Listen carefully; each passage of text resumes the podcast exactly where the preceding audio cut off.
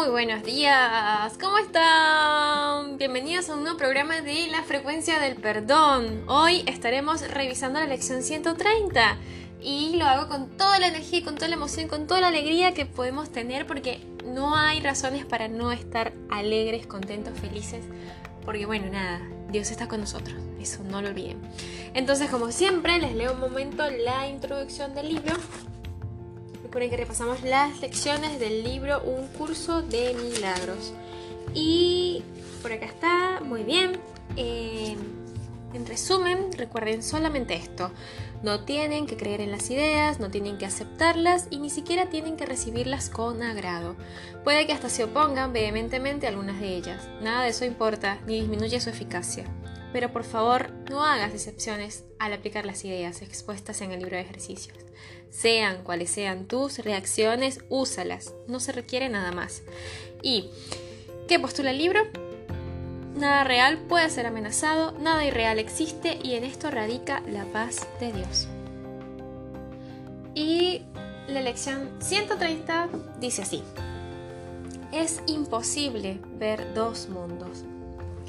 La percepción es congruente. Lo que ves refleja lo que piensas y lo que piensas no refleja otra cosa que tu decisión de ver lo que quieres ver. Tus valores son los que lo determinan. Pues no puedes sino querer ver lo que valoras al creer que lo que ves está realmente ahí. Nadie puede ver un mundo al que su mente no le haya conferido valor y nadie puede dejar de ver lo que cree desear.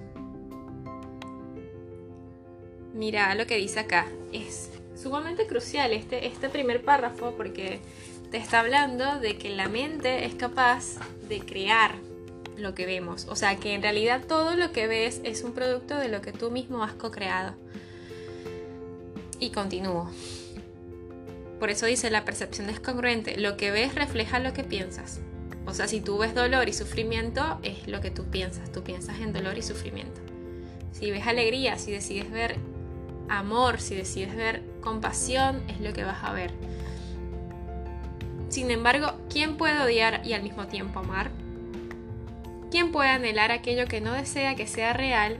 ¿Quién elegiría ver un mundo del que tiene miedo? Y por eso es una locura estar eligiendo ver miedo, ver enfermedad, ver dolor, ver sufrimiento. El miedo no puede por menos que cegar, pues esta es su arma. No puedes ver aquello que temes ver. El amor y la percepción, por lo tanto, van de la mano, pero el miedo oculta en las tinieblas lo que se encuentra ahí. Ojo que cuando uno dice no quiero ver sufrimiento, y es que lo hay, hay sufrimiento porque la mente del hombre se ha encargado de ver sufrimiento. Pero no es que uno diga, bueno, eso no existe o no, eso es ilusorio. Obviamente para esa persona es real y esa persona lo ha co-creado. Lo que uno tiene que hacer es no compadecerse de esa situación, de hecho, cuando veas a alguien enfermo, no sentirte, ay, pobrecito, está enfermo, me duele mucho lo que le está pasando, puedo sentir su dolor, lo siento en mi cuerpo. No, eso está mal. O ver, no es que está mal ni bien, en realidad no deberías hacerlo porque al hacer esa acción estás profundizando el dolor, el sufrimiento de tu hermano. ¿En qué sentido lo digo? Porque tú no lo estás visualizando sano, tú estás llegando al nivel de inconsciencia de este ser que se cree enfermo y diciéndote a ti mismo, uy, está enferma. O sea, tú mismo lo estás enfermando más. Sé que suena difícil de verlo, pero lo que nos pide el libro y lo que nos pide la lección es que lo veamos como realmente es. Una persona libre de enfermedades, una persona sana. Es más, ni siquiera es una persona, es un espíritu. Un espíritu libre. Cuando tú logras visualizar a la gente así, de alguna manera estás ayudando a la humanidad a liberarnos del, dolor. De hecho, muchas prácticas lo hacen. El Hoponopono cuando te dice, y, dice, por ejemplo, la oración, que, bueno, yo la, he repetido tantas veces que ya me la sé, eh, divinidad, sana en mí las memorias dolorosas y las ideas erróneas que han creado la enfermedad en mi hermano. Porque nosotros la creamos también, nosotros co-creamos con ellos y con toda la humanidad este mundo que parece ser de sufrimiento. Una vez que dejemos de hacer eso, que liberemos esas memorias, que liberemos esos pensamientos, esas ideas que son erróneas, logramos liberar a nuestro hermano, logramos liberarnos a nosotros mismos, logramos limpiar esas ideas.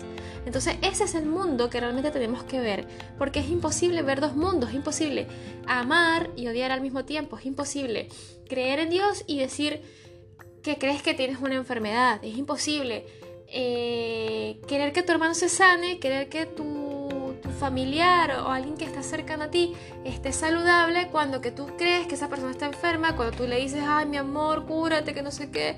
O sea, no dramaticemos ni victimicemos más, sino que tenemos que responsabilizarnos de que todo lo que está a nuestro alcance, a nuestra visión y a nuestro entorno, lo hemos co-creado nosotros mismos. O sea, tenemos una cuota de responsabilidad. Y esa cuota de responsabilidad se puede liberar, se puede liberar a través del perdón, que eso es lo que venimos trabajando desde el principio de este cuarto repaso. El perdón nos hace felices, el perdón es la única manera de salvarnos. Entonces sigo con esto. ¿Qué puede entonces proyectar el miedo sobre el mundo? ¿Qué puede verse en las tinieblas que sea real? La verdad se ve eclipsada por el miedo y el resto es todo imaginado. Más ¿Qué puede ser real en las ciegas imaginaciones nacidas del pánico? ¿Qué es lo que quieres para que sea esto lo que se te muestra? ¿Qué ibas a querer conservar de un sueño así? O sea, qué ganas de ver este mundo como es, todo con sufrimiento, todo con dolor. ¿Qué, qué, qué, qué obtenemos de ello? ¿Para qué hacemos eso? ¿Para qué? El miedo ha dado lugar a todo lo que crees ver, a toda separación, a todas las distinciones y a la multitud de diferencias que crees que configuran el mundo, nada de esto es realmente cierto, nada de esto está realmente ahí. El enemigo del amor las inventó. No obstante, el amor no puede tener enemigos, de modo que no tienen fundamento, existencia o consecuencia alguna. Es decir, todos estos pensamientos, pensamientos, todos estos miedos, todas estas separaciones que estamos haciendo de Dios no tienen consecuencia alguna. Así que no creas en el pecado, porque el pecado no existe. Por más que tú digas estoy enferma, me quiero auto, te estás ahí autocastigando, tú no estás pecando alguno. Porque de nuevo, Dios sustenta nuestro ser, nuestro ser está resguardado en su mente, o sea, su mente que es infinita nos tiene ahí en un lugar tranquilo. Por más que tú te mandes la que te mandes, por más que tú hagas lo que hagas, por más que tú te autodestruyas, por más que tú te, te con, una, con un latigo y creas que eres eh, mártir y, que tienes que, no sé, perdonar a la humanidad y que tienes que... No tienes que hacer nada. No hay que hacer nada, simplemente entregarse al Espíritu Santo y pedirle a Dios que nos dé la visión y poder ver la verdad, la verdad de lo que somos. Entonces, continúo se les puede atribuir valor, pero siguen siendo irreales al enemigo que creemos del amor. Y se puede ir en pos de ellas, mas no se pueden hallar. Hoy no iremos en su busca ni desperdiciaremos el día buscando lo que no se puede hallar. Es imposible ver simultáneamente dos mundos que no tienen nada en común. Si vas en pos de uno, el otro desaparece. Solo uno de ellos puede permanecer. Ambos constituyen la gama de alternativas que tienes ante ti, más allá de lo cual no hay nada que puedas elegir. Lo real y lo irreal son las únicas alternativas entre las que puedes elegir. No hay ninguna otra. Hoy intentaremos no transigir allí donde es imposible hacerlo. El mundo que ves es la prueba de que ya has elegido algo que es tan completamente abarcador como lo es su opuesto. Hoy queremos aprender algo más que la simple lección de que no puedes ver dos mundos al mismo tiempo. Esta lección te enseña también que el mundo que ves es completamente coherente con el punto de vista desde el que no lo contemplas. Es un solo bloque porque proviene de una única emoción y su origen se ve reflejado en todo lo que ves. En seis ocasiones hoy, Llenos de gratitud y agradecimiento, dedicaremos gustosamente cinco minutos al pensamiento que pone fin a toda transigencia y a toda duda y las trasciende a todas por igual, como si de una sola se tratase. No haremos miles de distinciones sin sentido, ni intentaremos conservar una pequeña porción de la irrealidad cuando consagremos nuestras mentes a hallar solo lo que es real. Comienza tu búsqueda del otro mundo pidiendo que se te conceda una fuerza superior a la tuya y reconociendo qué es lo que persigues. Comienza tu búsqueda de otro mundo pidiendo que se te conceda una fuerza superior a la tuya. esa fuerza superior que te sustenta en todo. No deseas más ilusiones y te preparas para esos cinco minutos vaciando tus manos de todos los vanos tesoros de este mundo. Esperas la ayuda de Dios según dices. Y repite conmigo, es imposible ver dos mundos, que acepte la fortaleza que Dios me ofrece y no vea valor alguno en este mundo, para así poder hallar mi libertad y salvación. Dios estará allí. Dios estará allí, pues habrás invocado el formidable e infalible poder que, lleno de gratitud, dará este gigantesco paso contigo. No dejarás de advertir su agradecimiento expresado en una percepción tangible y verdadera. No dudarás de lo que contemples, pues aunque se trata de, una percepción, no se trata de una, de una que tus ojos por sí solos hayan visto jamás. Y sabrás que la fortaleza de Dios te respaldaba cuando tomaste esta decisión. Rechazaba hoy fácilmente cualquier tentación que se presente, recordando simplemente los límites de tus alternativas, pues lo que ves y lo único que ves es lo irreal o lo real, lo falso o lo verdadero. La percepción es congruente en tu elección y según elijas experimentarás el cielo o el infierno. ¡Wow! ¿Qué les parece esto? Es hermoso. Es una decisión. El libro nos deja de decirnos que nosotros escogemos, por eso es el libre albedrío. Nosotros escogemos qué queremos, el cielo o el infierno. ¿Queremos seguir sufriendo? Y es más, nos dice acá, ten la certeza de que Dios está contigo ten la certeza de que cuando tú le dices a Dios que aceptas su fortaleza y aceptas el eh, que, que no ves ningún valor en este mundo y que puedes y que quieres hallar la libertad y la salvación, Él está allí contigo, Él está ahí junto a ti y te está dando esa fortaleza, te está dando ese, ese poder del cual nunca te ha soltado ni te soltará.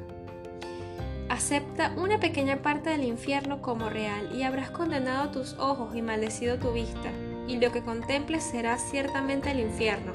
No obstante, la liberación que te ofrece el cielo sigue estando a tu alcance como una de las alternativas que puedes elegir para que ocupe el lugar de todo lo que el infierno quiere mostrarte. Acá dice, no obstante, la liberación que te ofrece el cielo sigue estando a tu alcance como una de las alternativas que puedes elegir. La elección, la elección que tenemos, el poder que tenemos de elegir para que ocupe el lugar de todo lo que el infierno quiere mostrarte. Lo único que necesitas decirle a cualquier parte del infierno, sea cual sea la forma que adopte, es esto. Es imposible ver dos mundos, dos mundos, perdón. Es imposible ver dos mundos. Cuando te sientas en el infierno, cuando te sientas enfermo, cuando te sientas que no tienes fuerzas, cuando te sientas débil, cuando sientas que no puedes más, cuando te sientas triste, tienes que recordar esto. No puedes ver dos mundos. Es imposible ver dos mundos. Es una elección. Vos escoges ver el cielo o el infierno. Es imposible ver dos mundos. Lo único que busco es mi libertad y mi salvación. Y esto no forma parte de lo que quiero.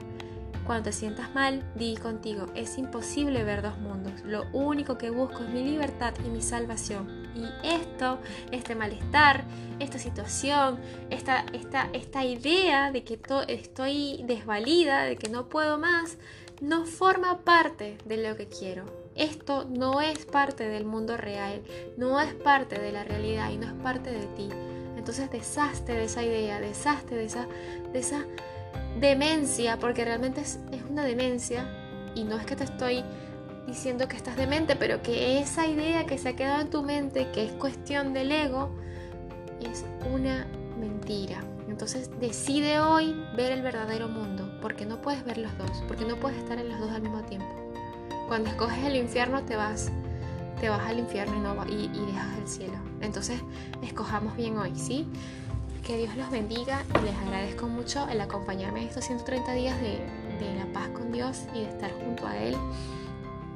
Repite conmigo, es imposible ver dos mundos, así que tu mundo está resguardado en su mente. Solo reclámalo, solo pídelo, solo vuelve a Él. Que tengas muy buen día. Te amo y gracias.